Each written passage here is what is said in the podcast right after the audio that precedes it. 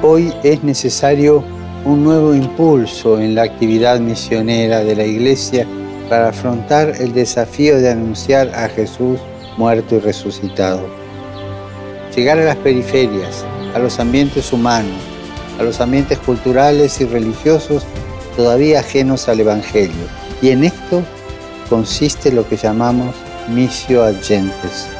Y recordar que el corazón de la misión de la Iglesia es la oración. Este mes misionero extraordinario, recemos para que el Espíritu Santo suscite una nueva primavera misionera para todos los bautizados y enviados por la Iglesia de Cristo